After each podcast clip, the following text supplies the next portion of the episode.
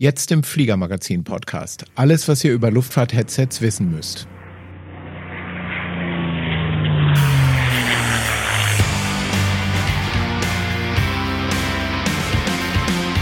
Hallo und herzlich willkommen zum Fliegermagazin Podcast, dem Podcast von Piloten für Piloten in der allgemeinen Luftfahrt. Ich bin Thomas Borchert, Chefredakteur des Fliegermagazins und mehr über unser Heft erfahrt ihr unter www.fliegermagazin.de-heft. In dieser Folge 22 des Fliegermagazin Podcasts wollen wir über Luftfahrt-Headsets reden. Und dazu habe ich meinen lieben Kollegen Christoph Brenner aus der Redaktion ins Studio eingeladen. Herzlich willkommen, Christoph. Ja, hallo Thomas, danke für die Einladung. Wir wollen gleich ein bisschen über Headsets reden und das machen wir nach diesen zwei Nachrichten für euch. Diese Folge des Fliegermagazin Podcasts wird Ihnen präsentiert von Skyfox Berlin, Ihrer Adresse für Flugbedarf und Avionik. Schauen Sie rein unter skyfox.com und mit Ihrem Flieger bald auch in Hildesheim am Flugplatz. Für euch als Podcasthörer haben wir ein besonderes Angebot, falls ihr noch nicht Abonnenten des Fliegermagazins seid. Dann könnt ihr die Printversion für 25 Prozent weniger als zum üblichen Preis erhalten und ihr bekommt noch ein Geschenk dazu, Mehr darüber unter www.fliegermagazin.de-podcast-abo. Ja, Podcast-Abo ein Wort und ohne Bindestrich. Ja, fangen wir mit den Basics an. Es ist ja noch gar nicht so lange her, da trug man gar kein Headset in äh, Cockpits kleiner Flugzeuge. Ähm, warum überhaupt ein Headset? Ja, ganz klarer Fall. Äh, Lärm ist einfach gehörschädigend und je weniger Lärm, umso gesünder, umso besser, umso besser kann man sich konzentrieren. Wobei, wenn ich mich erinnere, ich habe 96 zum Fliegen angefangen und damals war das noch überhaupt nicht die Regel, dass man in einer äh, 172er mit Headset drin saß. Also ich habe ganz viele Flüge gemacht, wo man natürlich das Handmikrofon des Flugzeugs nahm und äh, der Sound äh, des Funks einfach aus dem Lautsprecher an der Decke von, von der Kabine kam, was nicht immer leicht zu verstehen war, ehrlich gesagt. Ja, das sind ja noch zwei ganz wichtige Dinge, die dazu kommen. Also erstmal, ja, die, die Geräuschpegel sind tatsächlich gehörschädigend, also deutlich mehr als ein Rockkonzert und so weiter. Die Konzentration lässt viel schneller nach, auch wenn es nicht gleich gehörschädigend ist. Man fliegen ist einfach viel anstrengender. Dann hast du es gerade gesagt, wenn man mit dem Handmikro rumfummelt, hat man halt die Hände nicht mehr frei. Also auch das ist ja ein ganz wesentlicher Faktor. Es ist schon ein Unterschied, ob ich in der rechten Hand mein Mikrofon habe und äh, links die Hand am, am Steuerhorn oder ob ich halt beide Hände frei habe zum Fliegen. Absolut. Und dann ist es eben auch noch so, wie du schon sagtest, wenn der Funk oben aus dem Lautsprecher in der Decke kommt, ist einfach das Verstehen des Funks so viel schwerer. Mit einem richtig guten Headset und da zeigen sich auch die qualitativen Unterschiede verschiedener Headsets, ist das Funken einfach viel leichter. Ja, und man verhindert den steifen Hals. Ich kann mich noch gut erinnern, wenn man versucht, so mit einem Ohr oben an dem Deckenlautsprecher zu kleben. Das ist jetzt auch nicht eine ergonomische Haltung, muss man sagen. Vielleicht lohnt es sich einmal noch drüber zu reden, was denn eigentlich den Lärm macht im Flugzeug. Ähm, da gibt es eigentlich drei große Quellen und die haben ganz unterschiedliche Frequenzbereiche und auch je nach Flugzeug unterschiedliche Frequenzbereiche. Deshalb ist das interessant.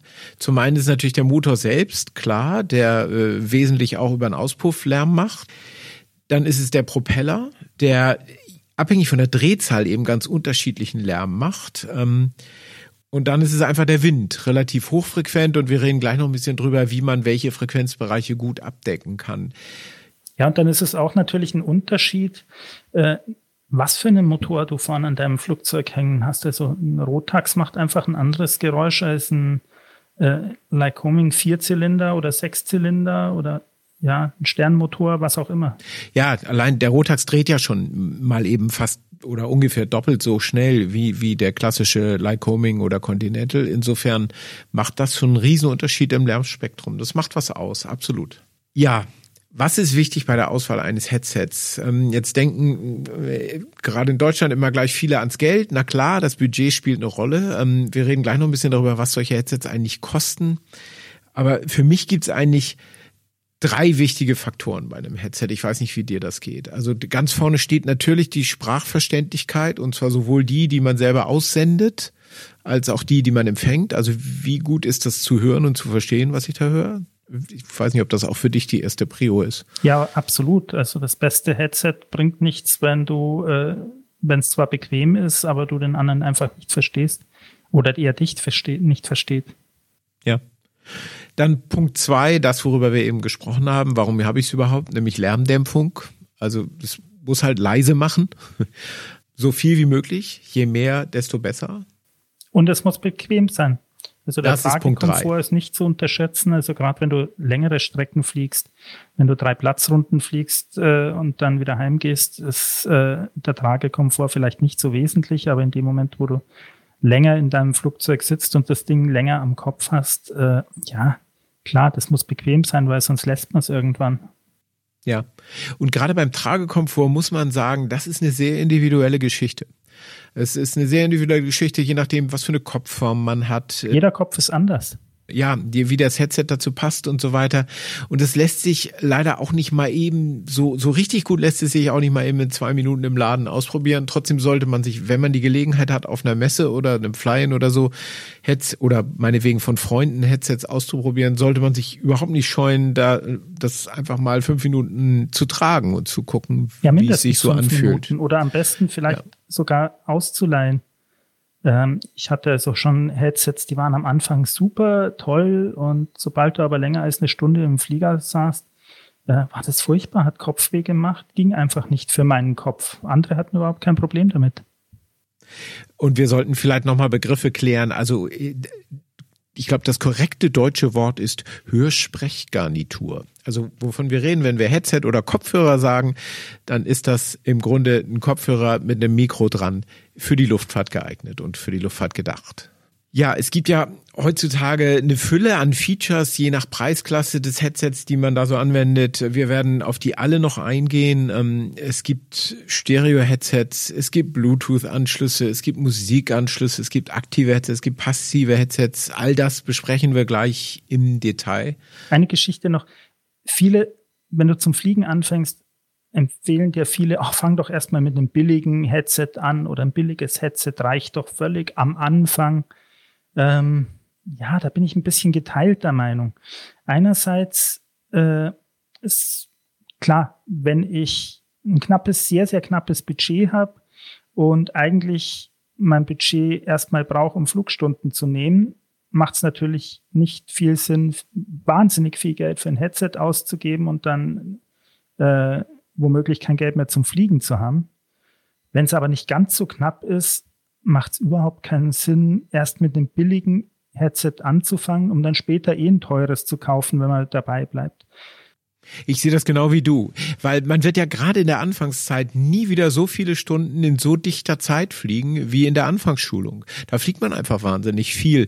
Und dann gleich, auch wenn das Funken schwierig ist, wenn das Funken neu ist, wenn man den Lehrer gut verstehen muss, wenn man also auch viel im Cockpit kommuniziert, ähm, da ist eigentlich das beste Headset gerade gut genug. Ja, es ist der, die alte Regel, wenn du irgendeine Sportart oder ein Hobby neu anfängst und hast das beste Material, dann hilft dir das auch beim schnelleren Lernen. Man fängt, kann auch mit billigen Skiern anfangen und du tust dich halt überproportional schwer. Und genauso ist es beim Fliegen. Wenn ich ein Headset habe, wo ich alles gut verstehe, ist es einfach viel, viel einfacher, Funk zu lernen. Äh, ja, man hat Ressourcen frei für andere Sachen. Und ja, ich habe zum Beispiel mein Headset, gleich am Anfang meiner Karriere ein sehr, sehr teures Headset gekauft. Das hatte ich dann über 20 Jahre lang. Es war überhaupt kein Ding und war immer toll. Ja, war bei mir genauso. Ich habe es nicht ganz so lang ausgehalten, aber ich habe auch gleich am Anfang ein aktives Headset gehabt, was damals noch ganz weit vorn war, also ganz was Neues war. Ja, meins war auch eines der ersten aktiven Headsets. Ja. Und es hat sich total gelohnt. Es war einfach viel einfacher zu verstehen, viel schöner. Damit sind wir eigentlich auch schon mitten im Thema, aber lass uns vorher noch mal kurz zusammenfassen. Also die drei entscheidenden Faktoren bei der Auswahl eines Headsets. Sprachverständlichkeit, das ist einigermaßen objektiv. Ähm, Lärmdämpfung, da wird es schon sehr persönlich. Das hängt vom Flugzeug ab, mit dem man fliegt. Und äh, das dritte Tragekomfort, das ist wirklich eine individuelle Geschichte. Wenn es also irgend geht, leiht euch das Headset, das ihr euch kaufen wollt, vorher irgendwo aus, bei einem Kumpel oder sonst wo und fliegt mal eine Runde damit. Ganz wichtiger Punkt beim Tragekomfort ist auch, äh, probiert das so aus, wie ihr dann später auch im Cockpit seid. Also wenn ihr zum Beispiel Brillenträger seid, ist klar, dann hat man die Brille immer auf. Wenn ich aber auch nicht Brillenträger bin, aber grundsätzlich gerne mit, äh, mit Sonnenbrille fliege, ja, dann muss ich das Headset auch mit Sonnenbrille ausprobieren, weil die Bügel eben an den Ohrmuscheln vorbei müssen, hinter die Ohren. Und ja, bei manchen äh, funktioniert das eben nicht so gut und bei anderen ist es deutlich äh, komfortabler zu tragen. Wenn wir jetzt schon bei den Brillen sind, handeln wir das Thema gleich ab. Natürlich lohnt es sich für einen Piloten schon, seine Sonnenbrillen, also sein Sonnenbrillengestell danach auszusuchen, wie breit und wie dick die Bügel sind, weil es macht schon einen Unterschied. Wenn man sehr schmale Bügel hat, ähm, die klassischen Pilotensonnenbrillen haben das ja, so kleine, schmale Metallbügel, dann macht das halt äh, einen besseren Abschluss äh, mit dem Ohrpolster, das über den Kopf geht. Aber es hängt, wie du sagst, eben auch vom Design des Headsets, vom Design der Polster ab und ganz wesentlich vom Anpressdruck, äh, den das Headset ausübt, äh, der aber dann wiederum schneller zu unbequem empfunden wird, wenn er zu hoch ist. Okay, die erste große Unterscheidung haben wir ja eben schon angesprochen. Passive Headsets, aktive Headsets. Äh, da kommen wir jetzt wieder mit den Frequenzen rein. Fangen wir mit den passiven Headsets ein. Das waren ja die, die früher üblich waren. Die dämpfen einfach durch Dämmmaterial, also durch Dämmschaum. Und das geht äh, für hohe Frequenzen besonders gut. Ähm, deswegen ist das für Windgeräusche und auch bei höher frequenten Motoren und so weiter relativ einfach, da dann die hohen Geräusche einfach wegzunehmen. Aber dieses tiefe Rumpeln, das kriegt man halt mit Schaum nicht so richtig weg. Dafür hat man dann eben aktive Headsets. Da steckt eine kleine Elektronik drin. Die Elektronik macht eigentlich nichts weiter, als über ein Mikrofon den Schall der Umgebung aufzunehmen dann die äh, Phase umzudrehen und quasi als Gegenschall zurückzuschicken in den Kopfhörer und die zwei Phasen löschen sich dann aus und ja, dadurch wird's leiser. Habe ich das ungefähr richtig erklärt? Ja, ja, absolut. Und das ist halt das Interessante, dass sowas funktioniert. Also es ist ja, Lärm ist im Grunde eben, also Schallwellen sind Druckunterschiede in der Luft, äh, schnell wechselnde Druckunterschiede. Bei einem 100 Hertz Ton, was so ein tiefer äh, Motorton ist, sind das eben 100 äh, mal Druckänderung pro Sekunde. Und da, wo der Druck hoch ist, macht das ANR-Headset eben Gegenlärm mit einem tiefen Druck und da, wo der Druck niedrig ist, macht das, der Gegenlärm hohen Druck und so gleicht sich das aus und dann sind diese Luftdruckschwankungen eben weg und der Luftdruck ist insgesamt ausgeglichen. Deswegen ist auch dieses alte Gerücht Unsinn, was man manchmal hört, ja, das ist schädlich für die Ohren mit dem ANR, äh, mit den aktiven Headsets, weil das macht ja noch mehr Lärm. Es ist eben tatsächlich Gegenlärm. Lärm lässt sich auslöschen. Deswegen heißt es ja auch Noise Cancelling, also Lärmauslöschung. Das funktioniert tatsächlich. Und jetzt haben wir schon ganz unbewusst dieses Kürzel verwendet. Äh, ANR, Active Noise Reduction, also aktive Geräuschunterdrückung. Wie du beschrieben hast, da sind eben ein oder mehrere Mikrofone, die den Umgebungslärm aufnehmen und dann über den Lautsprecher oder über einen zweiten Lautsprecher in der Ohrmuschel abspielen und dann für Ruhe sorgen. Da gibt es ganz unterschiedlich ausgefeilte Elektroniken, manche analog, manche digital. Ähm, und äh, ganz ausgefeilte Systeme, aber das Grundprinzip ist eigentlich bei einem aktiven Headset, bei einem ANR-Headset immer gleich. Es gibt eine Elektronik, die erzeugt Gegenlärm und der wird in der Ohrmuschel abgespielt. Was ganz wichtig ist, äh, damit das auch richtig funktioniert, muss die Ohrmuschel auch vernünftig am Kopf anliegen. Sobald du dann einen Spalt hast und so, funktioniert das mit dem Druckausgleich nicht mehr so, wie es eigentlich konstruiert ist und gedacht ist und dann lässt die Wirkung ganz schnell nach. Deswegen ist wahnsinnig wichtig, dass man eben ein Headset hat, äh, das sauber am Kopf anliegt, das nicht drückt und trotzdem dicht ist. Ja, und es ist, manchmal reicht schon, wenn man den Kopf ein bisschen dreht, also schnell dreht, dann hebt der Headset halt ab und dann rappelt so ein bisschen, ähm, dann, dann weiß die Elektronik mal kurz nicht wohin. Ähm, offene Cockpits sind traditionell schwierig mit ANR-Headsets, muss man ausprobieren, ähm, ob das funktioniert. Ähm, aber äh, grundsätzlich hast du vollkommen recht, das muss sauber sitzen und häufig ist es bei ANR-Headsets auch so, dass die Muscheln nicht symmetrisch designt sind. Das heißt, es gibt eine linke Seite, es gibt eine rechte Seite. Und immer wieder sehe ich, dass das Leute ein extrem teures Headset haben und es dann verkehrt rum aufsetzen. Also die als rechts markierte Seite nach links, die als links markierte Seite nach rechts. Und da muss man wirklich sagen, also wenn du schon so richtig viel Geld ausgibst für ein tolles ANR-Headset, dann setz es auch so auf, wie es der Designer entwickelt hat und so, wie es den Lärm dann eben auch maximal reduzieren kann. Ja, man macht das ja eigentlich, äh, weil man die Angewohnheit hat, dass man das Mikrofon nur von links kommen hat oder nur von rechts oder es einbautechnisch einen Grund gibt, dass das Kabel eben, wenn es links äh, vom Körper nach unten läuft, weniger im Weg ist als äh, rechts. Und äh, ja, von dieser Optimierung muss man sich äh, entweder verabschieden oder man hat eben ein Headset, wo man den äh, Arm des Mikrofons von links nach rechts tauschen kann. Sowas gibt's auch. Ja, das gibt sogar bei den meisten, muss man sagen. Ja, das stimmt. Jetzt steckt in dem Wort aktiv schon so ein bisschen drin. ANR-Headsets brauchen grundsätzlich eine Stromversorgung, um diese Elektronik, die eben den Gegenlärm erzeugt, mit Strom zu versorgen. Üblicherweise ist es so, dass es bei den meisten Headsets ein kleines Kontrollmodul gibt, das im Kabel, im Zuführungskabel zum Flugzeug ist ähm, und da gibt's dann ein Batteriefach und da sind Batterien drin. Es gibt auch die Möglichkeit, das mit Bordstrom zu versorgen. Reden wir gleich noch ein bisschen im Detail drüber. Und bei den Batterien gibt es eben alles Mögliche von äh, zwei Minion-Batterien bis vier Minion-Batterien. Es, ich habe auch schon Modelle gesehen, die hatten 9 Volt Block. Ähm, genau. Also da gibt's alles Mögliche. Es gibt sogar äh, manche Headsets, die haben dann die, die Batterie in der Ohrmuschel, was natürlich das Headset nicht wirklich leichter macht viele Leute machen sich wahnsinnig Gedanken darüber, wie lang die Batterielaufzeit ist.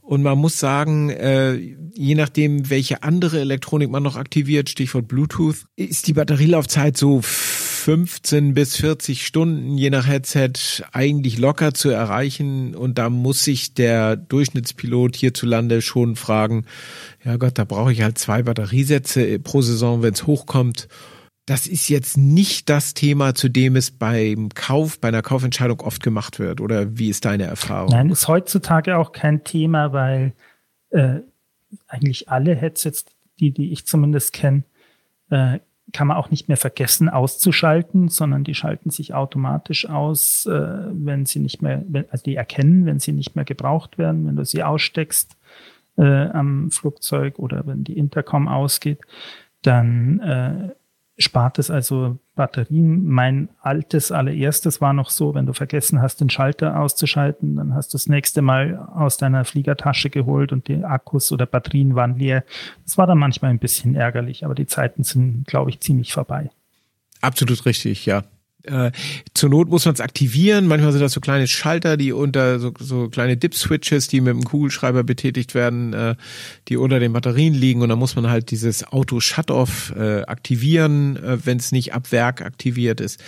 Aber das ist tatsächlich nicht mehr so das Problem. Außerdem zeigen die meisten Headsets halt auch an, durch meinetwegen eine rote LED oder eine, eine normalerweise grüne LED, die dann auf rot wechselt, wenn noch so vier, fünf Stunden Batterie übrig sind, dann weiß man also schon mal, okay, auf diesem Flug müssen die Ersatzbatterien in Griffweite sein, was sie aber, glaube ich, ohnehin sein sollten. Ich weiß nicht, wie du es machst, aber ich habe sie immer irgendwo griffbereit in der Flugtasche. Ja, ich bin mittlerweile äh, von dem Problem ganz entbunden.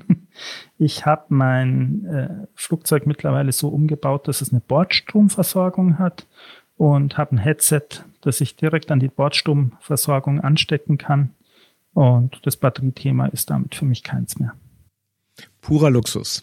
Ja, und ich habe allerdings auch noch natürlich einen Adapter, wo ich äh, dann, wenn ich ein anderes Flugzeug fliege, das eben keine Bordstromversorgung hat, einfach den Adapter mit anstecke und dann mit zwei ganz normalen PJ, diesen üblichen Klinkensteckern, die man ja aus der Luftfahrt kennt, mit diesen Steckern an jedes an jedes andere Intercom dann auch andocken kann. Und ja, dafür brauche ich dann wieder Batterien, aber ich glaube, ich habe die schon ewig nicht mehr ausgewechselt. Öfters nehme ich sie raus aus Angst, dass sie auslaufen könnten.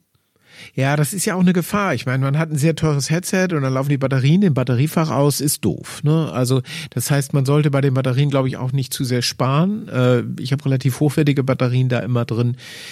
Ich habe es mir auch angesichts der Laufzeiten, ich erreiche immer so 20, 25 Stunden, abgewöhnt, mit Akkus zu arbeiten, weil die sind da doch sehr viel schneller leer.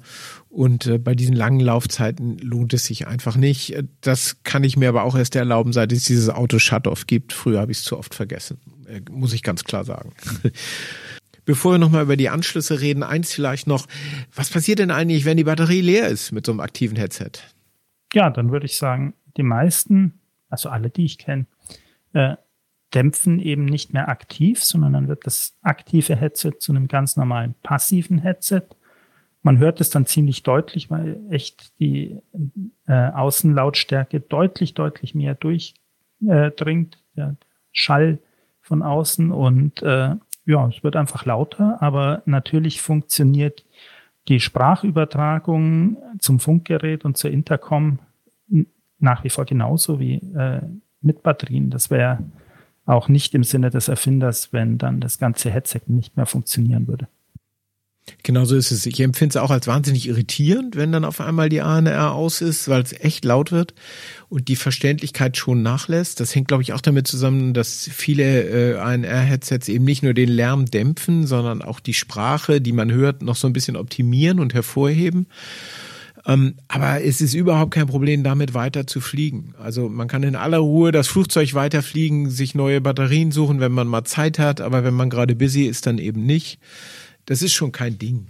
Ja, was man natürlich sagen muss, ein aktives Headset ohne aktiver Geräuschdämpfung kann in der Regel lauter sein als ein passives Headset, das darauf optimiert ist, dass es ohne Elektronik arbeitet. Also ja, das ist richtig. Passive Geräuschdämpfung bei den aktiven Headsets ist manchmal nicht mehr so berühmt, aber wie gesagt, es kommt höchst selten vor, dass einem im Flug die Batterie ausgeht. Du hast eben schon das Wort PJ-Stecker genannt. Ähm, das sind ja diese zwei Klinkenstecker, diese Doppelklinkenstecker, die in der Luftfahrt eigentlich üblich sind. Der eine fürs Mikro, der andere für den Ton, also fürs Hören. Das ist das, was normale allgemeine Luftfahrt-Kopfhörer eigentlich haben. Es gibt dann noch äh, eine andere Variante, die hauptsächlich verwendet wird, wenn eben das Headset mit Strom aus dem Bordnetz versorgt werden soll. Das nennt sich LEMO-Stecker, L-E-M-O, und das ist tatsächlich der Name des Herstellers, glaube ich, oder zumindest des Patentinhabers dieser Stecker. Das sind so kleine runde Stecker mit fünf Pins, da kann dann auch der Strom mitkommen. Sehr viel kompakter. Sowas hast du dann bei dir im Flieger? Sowas habe ich bei mir im Flieger und zwar sogar zusätzlich äh, montiert natürlich zu den PJ-Steckern. Das heißt, wenn jemand äh, fliegt, der kein Headset mit dieser Stromversorgung hat, kann er ganz seine ganz normalen Klinkenstecker-Headsets hernehmen. Äh, wenn ich mit meinem Headset fliege, mit der Stromversorgung, nehme ich eben den anderen Stecker. Das ist ganz einfach. Ja, so kenne ich es auch. Ja, ja, dass beide nebeneinander sind. Gar nicht so aufwendig, sowas nachzurüsten. Ja gut, man muss halt Strom dahin kriegen. Das ist so ein bisschen die Frage. Kommt aus Flugzeug an. Und früher gab es auch XLR-Stecker, das sind etwas größere runde Stecker, die in der Großluftfahrt durchaus verbreitet sind. Ähm, damals, als der deutsche Hersteller Sennheiser noch im, im allgemeinen Luftfahrt-Headset-Markt oder im, im Luftfahrt-Headset-Markt überhaupt tätig war, äh, die haben das sehr propagiert. Ähm, deswegen findet man auch noch in etlichen Flugzeugen. Aber eigentlich ist das heutzutage nicht mehr üblich, dass man mit XLR-Steckern in kleinen Flugzeugen zugange ist. Der Vollständigkeit halber muss man noch erwähnen, es gibt noch einen Stecker, der hauptsächlich in Hubschraubern äh, verwendet wird. Der sieht ein bisschen aus wie ein PJ-Stecker, ist allerdings kürzer, hat noch mehr Pole auf einem Pin und es ist genau ein Stecker, den man reinsteckt und der sowohl Mikrofon als auch Kopfhörersignale überträgt. Ich glaube, das Ding heißt U146 oder irgend sowas. Nur, dass man sich nicht wundert, wenn man mal so ein Headset mit einem Stecker in der Hand hat. Äh, das ist dann meistens aus einem Hubschrauber. Und was es mit Stereo und Mono auf sich hat, besprechen wir nach dieser kleinen Pause. Alle modernen Luftfahrt-Headsets finden Sie bei Skyfox unter skyfox.com. Und noch besser, bis zum 15. September erhalten Sie exklusiv 5% Rabatt bei Eingabe des Worts Fliegermagazin als Rabattcode im Warenkorb auf alle Marken außer Bose. Hören Sie weiter zu und sparen Sie dann gleich danach auf skyfox.com mit dem Rabattcode Fliegermagazin. Ja, sehr in Mode gekommen sind Stereo-Headsets. Also die meisten modernen äh, Kopfhörer in der Luftfahrt können inzwischen Stereo oder Mono übertragen. Man kann es tatsächlich umschalten. Ähm, die Frage ist natürlich, wozu braucht man's? Tatsächlich einerseits kann man mit den äh, Kopfhörern heutzutage auch Musik hören. Ob man das im Flug macht oder nicht, äh, ist einfach Geschmackssache. Also es gibt ganz viele Menschen, die sehr vehement dagegen äh, plädieren, dass man beim Fliegen Musik hört, weil das ja so ablenkt und so weiter. Und da kann man nur sagen, ja, wenn es dich ablenkt, lass es halt. Ähm, ich mag es auf langen Flügen sehr, sehr gern. Ich weiß nicht, du bist über den Atlantik geflogen. Hast du Musik gehört? Ich habe ab und zu Musik gehört, natürlich, klar. Wenn man sechseinhalb Stunden im Flugzeug sitzt, dann äh, macht es Sinn. Ja, dann macht's einfach Spaß, wenn das dann Stereo ist. Und das klingt einfach sehr viel besser. Diese Headsets haben dann häufig zumindest einen Kabeleingang für Musik. Also da ist dann an diesem Kontrollmodul, von dem wir eben schon sprachen, so eine Mini-Klinke, womit man einen ganz normalen Musikplayer, ein Smartphone oder sonst was verbinden kann. Viel üblicher ist die drahtlose Übertragung per Bluetooth. Da ist in diesem Kontrollmodul dann eben auch ein Bluetooth-Empfänger und dann kann man vom Smartphone per Bluetooth die Musik ins Headset spielen. Aber eine viel wichtigere Funktion des Stereo-Headsets ist natürlich, dass es äh, den Funk aufteilt zwischen links und rechts. Ja, wenn das Intercom oder das Audiopanel das kann, äh, dann ist das ganz wunderbar. Also äh, zum Beispiel Artist links, Lotse rechts oder umgekehrt. Äh, immer mehr Audiopanels in, in neueren Flugzeugen oder mit neuerer Avionik äh, können das. Und das ist echt eine super Sache, wenn man sich einmal dran gewöhnt hat. So ganz einfach ist das mit den Stereo-Headsets allerdings manchmal nicht. Wenn das Flugzeug durchgängig Stereo verkabelt ist, äh, dann ist das alles super. Ähm, man kann am Headset, wie gesagt, umstellen von Stereo auf Mono. Es gibt so ganz merkwürdige Effekte. Da steckt man irgendwo den Kopfhörer rein und dann ist er auf einmal leise, kaputt, scheint kaputt zu sein. Oder man hört äh, den Ton nur auf einer Seite oder so. Das weist immer darauf hin, dass irgendwie ein Stereo-Headset in eine Mono-Buchse gesteckt wurde oder ein Mono-Headset in eine Stereo-Buchse eventuell auch, dass das vom Nachbarn, wenn man auf den Passagierplätzen sitzt, äh, Mono ist und das eigene aber auf Stereo geschaltet ist. Da lohnt es sich also zu experimentieren und dann von Mono auf Stereo umzuschalten oder von Stereo auf Mono umzuschalten, das Headset. Übrigens ist es so, wenn man das Headset auf Mono schaltet, dann ist die Musik, die man über den Musikeingang hört, immer noch Stereo. Okay, das habe ich nicht gewusst. Hast du schon mal ausprobiert? Ja, ja, absolut. Okay. Habe ich schon viel mit rumgespielt, ähm, weil es tatsächlich so ist, dass wir es hatten, dass wir dachten, ein Headset sei kaputt.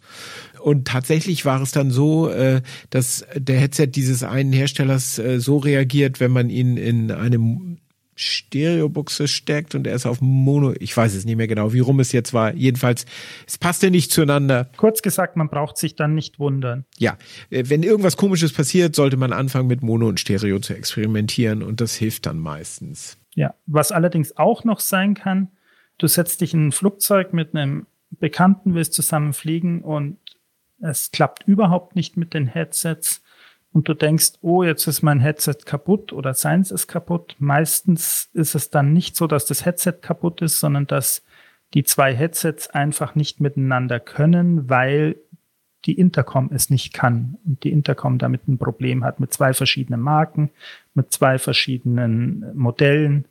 Äh, es gibt günstige Intercoms, die einfach nicht damit klarkommen. Ja, da muss man wirklich ganz klar sagen, immer wieder wird dann den Headsets die Schuld gegeben. Das ist so nicht. Die Headsets erfüllen die Standards an die Mikrofone, die in der Luftfahrt üblich sind und genauso auch an die Lautsprecher.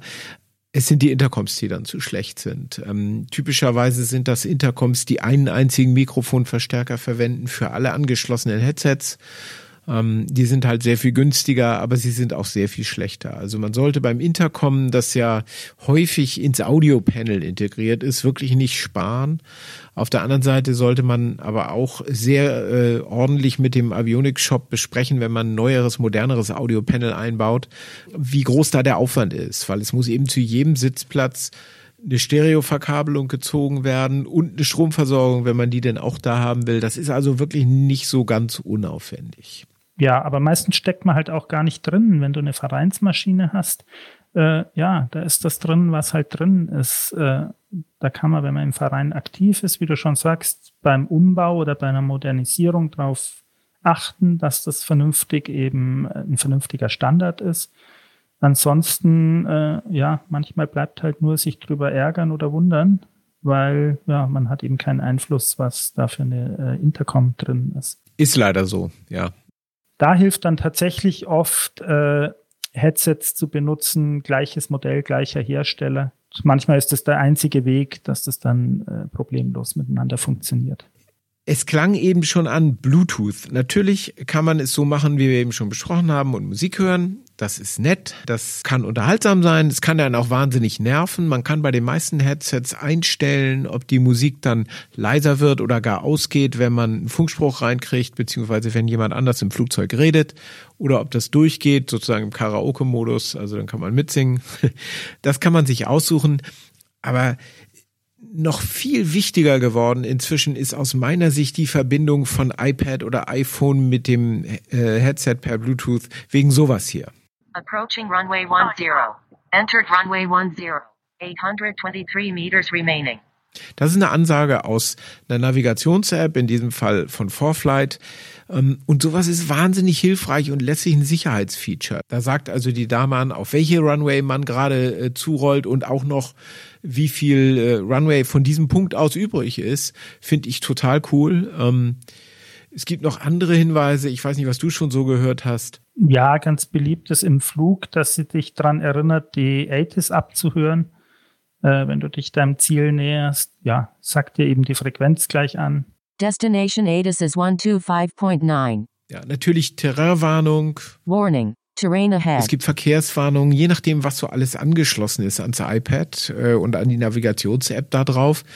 Und deswegen aus meiner Sicht ist Bluetooth selbst für den vehementesten Musik im Flug hören Gegner ein Feature, das erstrebenswert ist, weil es eben einfach bei den Navigations-App heutzutage so verbreitet ist, dass die immer mehr, und das kann nur zunehmen, dieser Trend, äh, tatsächlich gesprochene Hinweise bis hin zur vorgelesenen Checkliste ähm, tatsächlich geben, dass das einfach lohnt und wichtig ist. Und dann gibt's natürlich noch einen ganz anderen Grund, Musik hören zu können im Cockpit. Äh, das ist, wenn man kleine Passagiere hat. Äh, die kann man nämlich ganz wunderbar parken, wenn Benjamin Blümchen im Headset läuft. Äh, das muss der Pilot auch nicht mithören, das kann man alles steuern.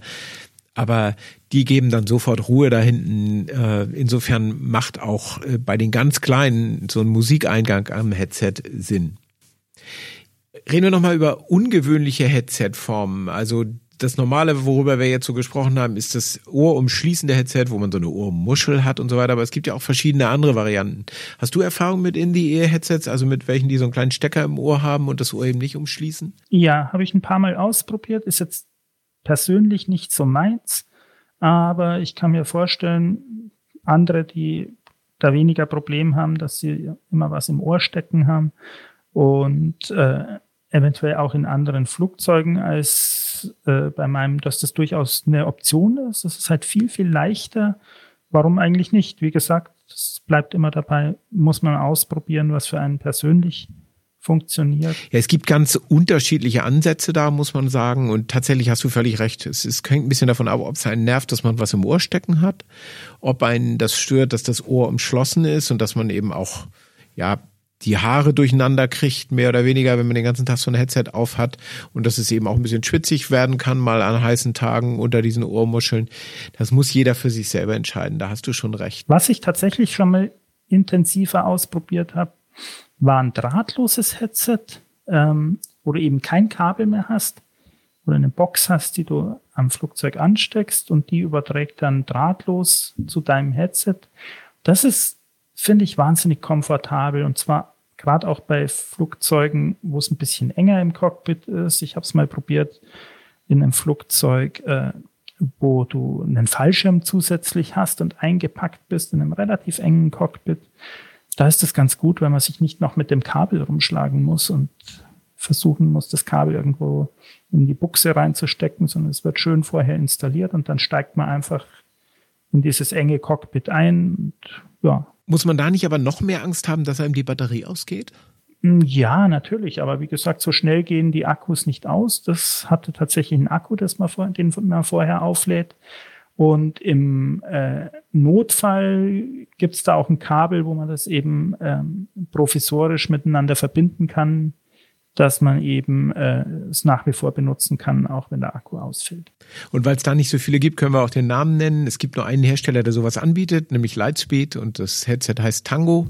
Ja. Das ist also das, dieses kabellose Headset, was es abgibt. Und weil wir nochmal kurz zurück zu den Ohrsteckern, auch da gibt es nicht so wahnsinnig viele Anbieter.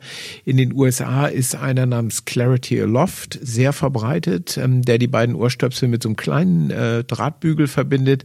Der ist aber in Europa, in Deutschland relativ schwer zu kriegen ähm, und dann eben auch vom Support her schwierig, weil er im Grunde in den europäischen Markt noch nicht so richtig eingetreten ist. Dann gibt es einen Schweizer Hersteller, der heißt Phonak. Äh, der hat ein etwas anderes Konzept. Und zwar ist dort im Preis inklusive quasi die Anfertigung von ganz individuell geformten Ohrstöpseln, die äh, mit Hilfe eines Hörgeräteakustikers wie bei einem Hörgerät also richtig an den individuellen Ohrkanal angepasst werden.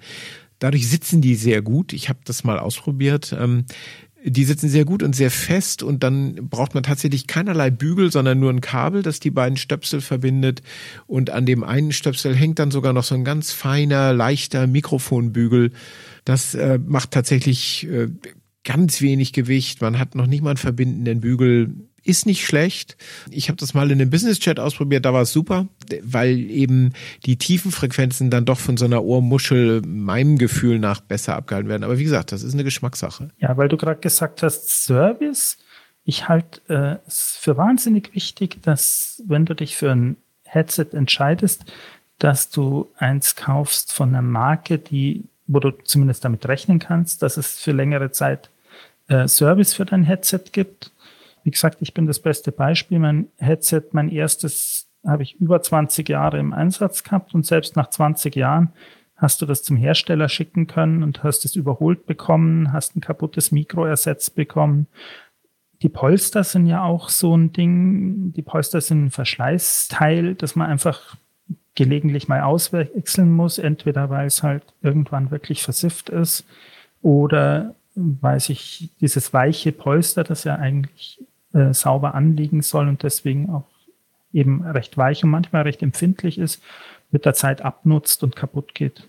Ja, man soll sogar laut Hersteller nicht warten, bis es dann zerbröselt und man überall die schwarzen Punkte auf der Backe hat. Schaut auch nicht Jeder so toll aus, vielleicht. schwarzen Punkte auf der Backe. Es sagen manche ANR-Hersteller sogar, äh, wechselt das Polster alle ein, zwei Jahre aus, weil es einfach nicht mehr so elastisch ist, nicht mehr so gut dichtet und deshalb wechselt es öfter aus. Ja klar, die Kunststoffe werden mit der Zeit hart, die verlieren die Weichmacher und ja, dann passt es halt nicht mehr so gut.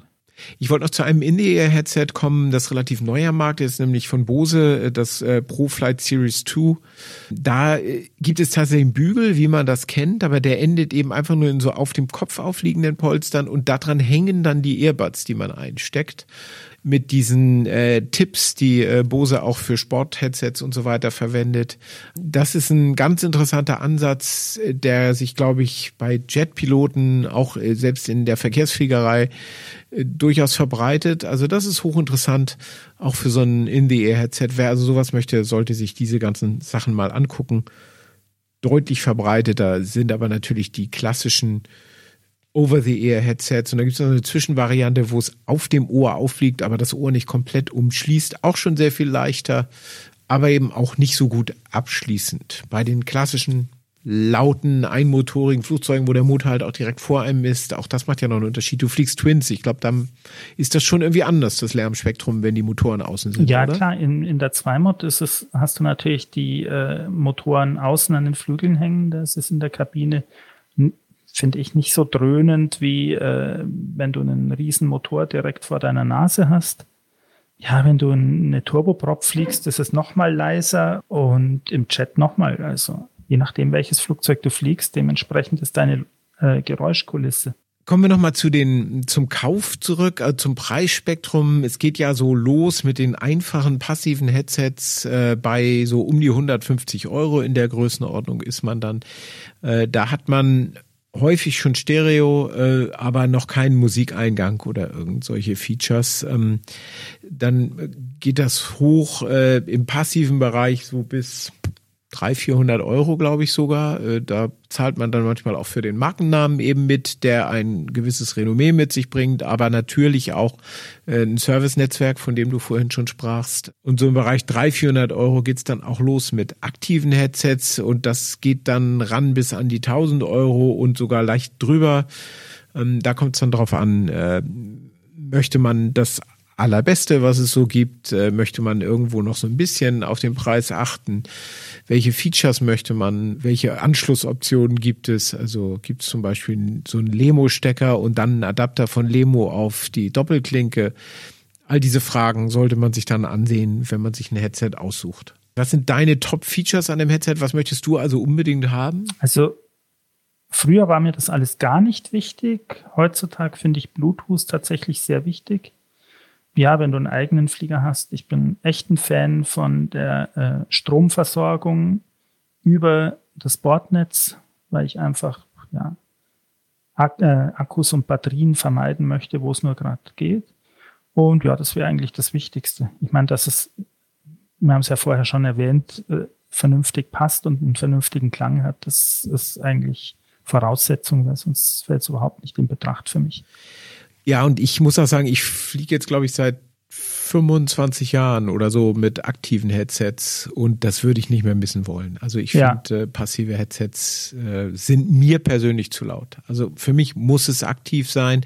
Ja, das habe ich natürlich vergessen. Natürlich würde ich kein passives heute mehr kaufen. Es ist leider wie es ist. Die Qualität der aktiven Geräuschreduzierung steigt nun mal mit dem Preis des Headsets. Aber wie du sagst, ich würde auch nicht mehr auf Bluetooth verzichten wollen. Ähm, ich würde nicht auf Stereo verzichten wollen. Und Auto Shut-Off ist ein ganz klares Muss, falls es überhaupt noch aktive Headsets gibt, die das nicht haben. Ich glaube, das gibt es gar nicht mehr. Es hat sich natürlich, muss man auch sagen, mit der Zeit auch ein bisschen verändert, wie man so mit so einem Headset umgeht. Also kann mich erinnern, in meiner Anfangszeit, da sind die Dinger durch die Kabine geflogen oder hinten auf der Rückbank irgendwo unterm Sitz gelegen, wo sie halt gerade hingefallen sind. Und sind also wirklich, die hatten echt ein hartes, hartes Leben. Also wenn ich heute mein Headset, das ja auch in der oberen Preisklasse angesiedelt ist, wenn ich das heute äh, benutze, dann kommt es nach, der, nach dem Fliegen in, in die Tasche oder in, in mein Flightbag und bleibt also auf keinen Fall irgendwo auf der Rückbank liegen, weil ja, es sind halt über 1000 Euro und dementsprechend sollte man es auch behandeln. Sehe ich ganz genauso. Und ich achte zum Beispiel auch, bevor ich äh, mich mir es da gemütlich mache im Cockpit und dann womöglich auch noch die Sitze hin und her schiebe, äh, dass die Kabel eben irgendwo sind, wo sie nicht von der Sitzschiene dann sauber durchtrennt werden. Ähm, da kann man drauf achten und ich lasse auch nicht die Batteriebox vom Stecker runterbaumeln und da voll Zug drauf machen, sondern da lasse ich mir irgendwas einfallen mit einer Seitentasche oder lege sie irgendwo hin, sodass da kein Zug drauf ist. Die schwereren Boxen haben ja oft, oft sogar so einen Gürtelclip, dass man sie in den Gürtel stecken kann und ja, das entlastet natürlich. Ja, und ich ziehe zum Beispiel auch die Stecker nicht an der Schnur raus, sondern am Stecker. Das sind so Kleinigkeiten, die man sich angewöhnen kann. Richtig rum aufsetzen hatten wir vorhin schon gesagt. Und ganz wichtig sehe ich auch immer wieder, dass die Leute das Mikrofon viel zu weit weg haben vom Mund. Also wenn man das vernünftig klingen möchte im Funk und so weiter, dann muss das Mikro schon sehr, sehr nah am Mund sein. Eigentlich so, dass wenn man die Lippen spitzt, man gegen das Mikro stößt. Ja, klar. Also das Mikro zu weit weg ist einer der, der grundlegenden Fehler. Und dann braucht man sich auch nicht wundern, wenn man schlecht verstanden wird im Funk. Und äh, bei der Gelegenheit halt auch, man muss darauf achten, dass die richtige Seite des Mikros zum Mund zeigt. Das klingt so blöd, äh, aber wenn der Windschutz da drüber ist, kann man halt nicht so richtig sehen, ob sich das Mikro verdreht hat. Manchmal kann man es fühlen, wenn man da durchgreift so ein bisschen. Manche Hersteller haben, was weiß ich, einen weißen Punkt ans Mikro gemacht, so dass man das noch sehen kann, selbst wenn der Windschutz drauf ist. Aber man muss halt schon bewusst darauf achten, äh, dass man das Mikro richtig positioniert und auch im Flug ab und zu mal checken, ob es noch da ist, wo es hingehört. Und gerade Passagiere machen das auch gerne falsch. Die muss man immer wieder darauf hinweisen. Ja, zumal wenn du es zu weit vom Mund weg hast, funktioniert auch oft das Quelsch nicht. Gerade in der Intercom-Funktion, wenn deine Passagiere es zu weit vom Mund weg haben und dann dir irgendwas mitteilen wollen ja, kommen sie einfach nicht durch den Squelch durch und wundern sich, warum sie keine Antwort kriegen. Gutes Stichwort. Ähm, das bringt uns dazu, dass wir noch mal ein bisschen über Intercoms und Audiopanels reden. Also Audiopanels, zu Deutsch Aufschaltanlage, ist ja das, wo man entscheidet, welches Funkgerät man hört und benutzt, äh, äh ob man auch irgendein VOA, NAV, äh, ID hört oder so. Das ist ja das klassische Audiopanel. Ähm, moderne Audiopanels sind halt digital und deutlich, deutlich komfortabler als das, was früher äh, noch in vielen Flugzeugen drin ist von King, dieses Ding mit diesen silbernen Kippschaltern. Die haben meistens dann eine eine Intercom-Funktion integriert und die wird dann eben auch benutzt. Der Gegensatz dazu sind separate Intercoms, die im Panel verbaut sind. Es gibt auch einige portable Intercoms. Sehr schade, wenn ein Verscharterer oder ein Verein nicht bereit ist, ein anständiges Intercom fest zu installieren. Aber dann muss man sich halt mit einem portablen äh, behelfen. Äh. Aber wir wollten von Squelch reden. Jeder kennt das ja, dass es am Funkgerät einen Squelch gibt. Äh, den meinen wir aber jetzt gar nicht. Dieser Funkgerät-Squelch sorgt dafür, dass man eben eine Station erst dann hört, wenn sie relativ laut ist und dass man deshalb nicht andauernd ein permanentes Rauschen hat. Ja, Rauschsperre auf Deutsch übrigens. Genau, auf Englisch Squelch. Und beim Funkgerät ist das eben ganz wichtig, damit man, es rauscht nicht dauernd, sondern es ist tatsächlich nur was zu hören, wenn einer was sagt. Ähm, das kann man abschalten bei einer schwachen Funkstation, dann hört man die äh, früher und besser. Aber eigentlich sollte die normalerweise an sein. Von diesem Squelch reden wir im Moment nicht, sondern wir reden von der Rauschsperre, vom Squelch, manchmal auch Vox-Funktion genannt, des Intercoms. Und da geht es eben auch darum, dass das Mikrofon der Flugzeuginsassen nicht ständig auf ist, weil dann nützt das beste Headsets nicht, denn der ganze Motorlärm kommt ja über das Mikro von dem Headset rein ins Intercom. Und dann hast du halt keine Lärmreduzierung habe ich auch schon erlebt, dass die Leute mit dem ANR-Headset, mit dem teuren ANR-Headset im Flugzeug sitzen und dann ist die Rauschsperre auf und es kommt durchs Mikro der Lärm voll rein. Kannst das beste Headset der Welt haben, ist immer noch laut. Ja, auch ganz beliebt übrigens, wenn man ein Headset hinten auf der hinteren Bank noch einstecken hat, aber kein Passagier dazu, sondern das einfach auf der Sitzlehne drauf gesteckt ist oder eben auf dem Sitz liegt, dann ja, schaltet das auch ganz oft durch Du fragst dich, warum du den Squelch nicht zugedreht kriegst. Äh, manchmal hilft es dann einfach, das Headset auszustecken, das da ungebraucht hinten auf dem Sitz liegt. Ja, sehr guter Tipp. Und bei vielen Audio-Panels muss man halt diesen Squelch, also den, den, die Schwelle, wo das äh, Mikro dann aufgeht, äh, manuell justieren. Ähm, das kann man meistens für Pilot, Co-Pilot und Passagiere hinten getrennt. Da muss man halt wissen, wie das geht, irgendwelche äh, Knöpfe ziehen und dann erst drehen und dann ist es für die Passagiere und nicht für den Co-Piloten. Ich sagte es eben schon, Anleitung lesen hilft. Und da sollte man es eben so einstellen, dass das Mikro bei einem Reiseflug Motorlärm gerade eben geschlossen ist und sobald man dann was sagt, geht's Mikro eben auf. Ähm, man kann die Schwelle auch zu hart einstellen, dann geht's Mikro eben nie auf. Oder der Passagier, wie du eben sagtest, hat das Mikro nicht nah genug am Mund, auch dann geht die Schwelle nie auf. Wenn man also möchte, dass das alles sauber funktioniert, dann muss man das Mikro schon relativ nah am Mund haben. Neuere Audiopanels können diese Schwelle automatisch einstellen. Äh, das funktioniert je nach Generation dieser Audiopanels unterschiedlich gut. Äh, bei manchen zum Beispiel, äh, ich fliege ein Flugzeug, da funktioniert das am Boden überhaupt nicht, weil der Motorlärm nicht laut genug ist und dann erkennt die Automatik eben diesen Unterschied zwischen Umgebungslärm, Motorlärm und im Leerlauf und Sprache nicht ausreichend. Und sobald man dann das Gas reingeschoben hat, funktioniert es prima. Man kann die Automatik abschalten, sollte man dann wissen wie. Genauso, wenn man das dann eben hat, diese Funktion 3D-Audio heißt es bei den meisten Audiopanel-Herstellern, dass man eben zum Beispiel das COM1 im linken Ohr hört und das COM2 im rechten Ohr hört bei einem Stereo-Headset. Das muss man aktivieren meistens und dann sollte man wissen, wie und man sollte auch wissen, wie man es wieder abstellt. Ich habe mich mit der Funktion noch nicht so ganz angefreundet. Einerseits ist es super, wenn man mit einem Tower redet und gleichzeitig eine Artist abhören will. Das ist total hilfreich, wenn der eine im einen Ohr ist, der andere im anderen Ohr. Wenn man aber zum Beispiel äh, während eines längeren Flugs die Notfrequenz dauerhaft abhören will, auf der ja nichts los ist, dann nervt das irgendwie schon, dass äh, der Controller immer aus dem linken Ohr kommt und auf dem rechten Ohr ist gar nichts. Noch kurz zu den Audio-Panels. Es gibt Audio-Panels, die haben Bluetooth-Eingänge, Musikeingänge. Äh, auch da kann man es dann verteilen, zum Beispiel nur an die Passagiere, wenn die Kinder bespaßt werden sollen oder so. Das kann man alles einstellen. Denn eins darf man nicht vergessen, wenn man Musik über den Headset-Eingang einspielt, hört sie eben nur der eine Träger des Headsets. Was haben wir vergessen? Mir fällt echt nicht mehr viel ein. Mir auch nicht. Ich zitiere mal einen amerikanischen Journalistenkollegen, der mal geschrieben hat, was Komfort beim Fliegen in kleinen Flugzeugen angeht, ist Active Noise Reduction die großartigste Erfindung seit dem Sitzkissen. Äh, das kann man nur unterschreiben. Und in diesem Sinne wünsche ich euch allen gut Flüge und wir hören uns im nächsten Podcast. Bis zum nächsten Mal. Ja, und wenn ihr Anregungen oder Ideen habt für einen Podcast, dann schreibt uns gern unter redaktion.fliegermagazin.de.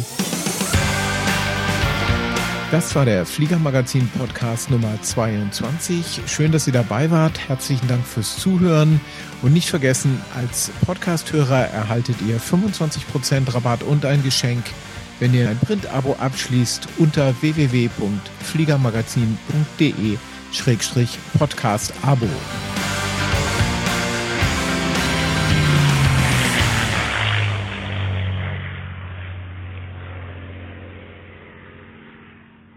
Nicht vergessen, skyfox.com und Fliegermagazin heißt 5% sparen. Seien Sie dabei und werden Sie ein Sparfuchs bei Skyfox mit dem Rabattcode Fliegermagazin.